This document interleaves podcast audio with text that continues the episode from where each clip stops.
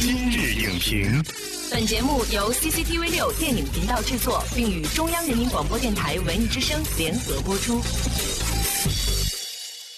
品头论足话电影，今日就评八分钟。大家好，欢迎收听文艺之声今日影评，我是陈明。那么今天呢，我们邀请到了季刚来做客今日影评。季刚是权威管理咨询公司罗兰贝格的合伙人，欢迎季刚来做客我们的今日影评。主持人好。呃，各位观众朋友，大家好。季刚平时的这个工作会和数据打交道吗？可以这样理解，就是说，因为我负责这个板块，包含了大文娱产业，会接触到大量的数据。因为现在的话，大家都知道，有两个关键词一直充斥在这个影视行业或者说娱乐行业的数据当中，一个就叫做网络水军，一个就叫做数据造假。就是你的直观感受是什么？它首先肯定是破坏整个行业的生态。实际上，数字造假在整个市场各个领域都存在，包括学术领域，包括淘宝的不断的刷屏啊、冲销量，甚至包括旅游网站已经公开承认了自己有一些的用户的活跃度的数据是造假的，甚至包括简单的一个奶茶店，为了形成一个火爆的局面啊，雇人去排队，那唯一的动因。利字当头。那么下面我们聚焦到影视行业或者说这个娱乐行业。今天的节目当中呢，我们也会给大家出示很多的呃图片或者是视频，绝对是真实有效的，可以看一下哈。这边有一个保证全网最低价。初级凑粉啊，凑数粉是五块钱六千五，然后呢还有升级版啊，促销真人粉、精品真人粉、独家互动粉，八块钱两百，初级不掉粉，永久真人粉。没有想到这个行业已经精细化到这种程度。水军分两种，一种是技术型的，技术含量是比较低的；另一方面就是高端的技术刷屏。高技术上面可能是通过黑客去激活一些闲置的一些账户，嗯，也有可能是通过一些网络上漏洞而实现的。同时，可能还有一些所谓的门户网站或者社交平台的一些内鬼进行修改和数数据处理的都有的。大家可以看这张图，实际上会发现啊，这个水军。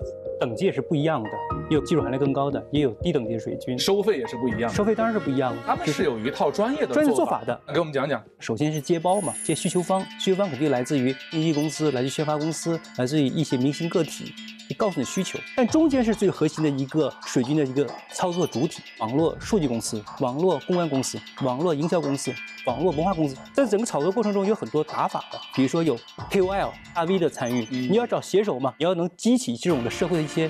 反响舆论的一些反应才有意义嘛？然后所谓的小号也好，包括水军也好，怎么去配合它运作它？其实它是一个体系化运作。那刚才呃基刚也提到了，有人提出需求发包，那么我们下面就来看看源头这一块的事儿。当时就是推这个电影的宣传费是多少？得有个小千万了。水军的话，肯定得有几十万、几十万、十万、十万、六万、六万、五万、五万这么走。我记得他说什么再刷多少，再给他两万，再给他两万。因为我当时有听他们那个财务那么对接这事儿。这是否是目前宣发团队几乎到了必不可少的一种操作？这可能是个必需品，大家都在做这个事情，会变成一种潜规则。你不做的话，你就不会淹没到。大家记住，在这样一个互联网、这样一个太阳不能全部照照见的这样一个世界中，啊，你的数据。沧海一粟都算不上。如果你不做推广的话，你背后千亿级的这样碎片数据所覆盖的。举个例子，很简单，就看微博来讲的话，微博实际上能注册的所有的以影以艺人或者明星这样一个身份注册将近三万人。首先，你作为明星的话，你要看到自己，所以你必须发声，让知道你。可能是负面的，也可能是正面的，没关系，知道你是最重要。这是让整个娱乐产业中很重要的一个运行规则。嗯，即使很多人不愿意这样做，但有时没有办法。这是被迫的，是被迫的。实际上，电影的成功是非常难的一件事情，是低概率事件。对，它是零和博弈的过程。举个例子，以这个春节档为主，我们中国所有院线的屏幕就是这么多，这是一个存量市场。《流浪地球》上映的初期，在一些评分网站上面就开始出现了恶意评分。《流浪地球》这种的这种爆款形成以后，打乱了所有其他的这些电影公司的整体的战略部署，同时它瞬间吸走了很多流量。所以说，这样的背景下，实际上会发现这是个竞争。就是采取了很多非常规手段而实行的，就是蛋糕就那么大，就这么大，大家来分，大家来分。嗯，所以说必须在这抢到这个蛋糕。当别人对我产生竞争的时候，可能就采取这种非常规手段。刚才我们讲的，这属于机构做这件事情背后的一些原因，嗯，因为它是直接和收益和利益挂钩的。嗯，下面我们再来看一段采访。idol 出了新的歌啊，或者是影视作品的时候，我们会有组织性的为他。做宣传，然后打榜，会买水军吗？也会热转啊、热评啊、点赞啊，有很多粉丝他会呃买微博监控，我把我的微博告诉他，他就会绑定一种固定的软件啊，还每天自动循环的帮我转发这个。个别的就是艺人，他可能会呃由工作室出面，然后直接跟一些大粉沟通，然后传达一些工作室的这个他们想要的这个效果，然后由大粉儿去带着小粉儿去做去完成。就是粉丝经济嘛，这个行为是可理解的。我们也看到很多粉丝也为自甚至为自己的明星啊、呃在整个这个纽约呃曼哈顿的这个时代广场去打广告。嗯，啊，我换个角度来去考虑一个问题：如果我不做这个事情怎么办？不做这个事情的话，我们家的艺人就不如别人看起来那么优秀。所以这是一个市场的一个乱象。其实实际上三个要素：第一个要素市场的压力；第二点，呃，商业的利益；第三个最重要一点是无奈的选择。回到刚才说主题，是流量为王这个时代，流量代表了商业价值。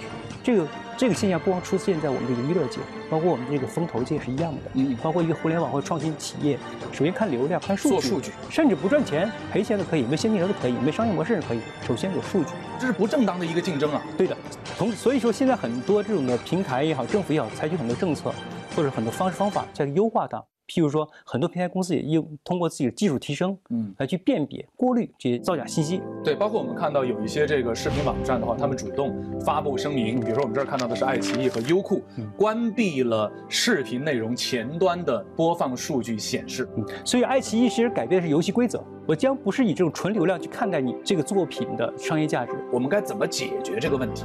因为其实，在数据造假这块，大家都知道这个东西不对。几年前，新浪微博也挤过一次水，一夜之前粉丝量还是多少，然后到第二天的时候呢，突然就显形了。这件事情过后吧，大家渐渐的似乎又回到了最初的状态。实际上，首先是整体的治理结构，嗯对，如果治理这个市场很重要，那相当于从政府来讲的话，相应的法律法规、追责这些体系要建立起来。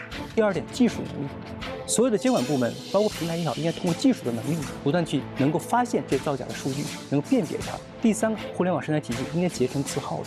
还有一点就是艺人自身，包括他经纪公司也好，能引导自己的这个粉丝也好，呃，能够更健康的去发展整个中国的整个娱乐产业。所以说，这个是难度非常大的，却任重而道远。好，感谢季刚为我们所做的专业分析。也许解决这个问题需要时间，但是现阶段我们也并不希望看到大家提到这个问题的时候心照不宣。如果您有什么想法的话，不妨在今日影评的微博、微信下留言，我们会关注您的每一条意见。感谢收看本期今日影评，今天节目就是这样，下期节目再见。再见。本栏目视频内容，请关注 CCTV 六电影频道，周一到周五每晚十点档《今日影评》。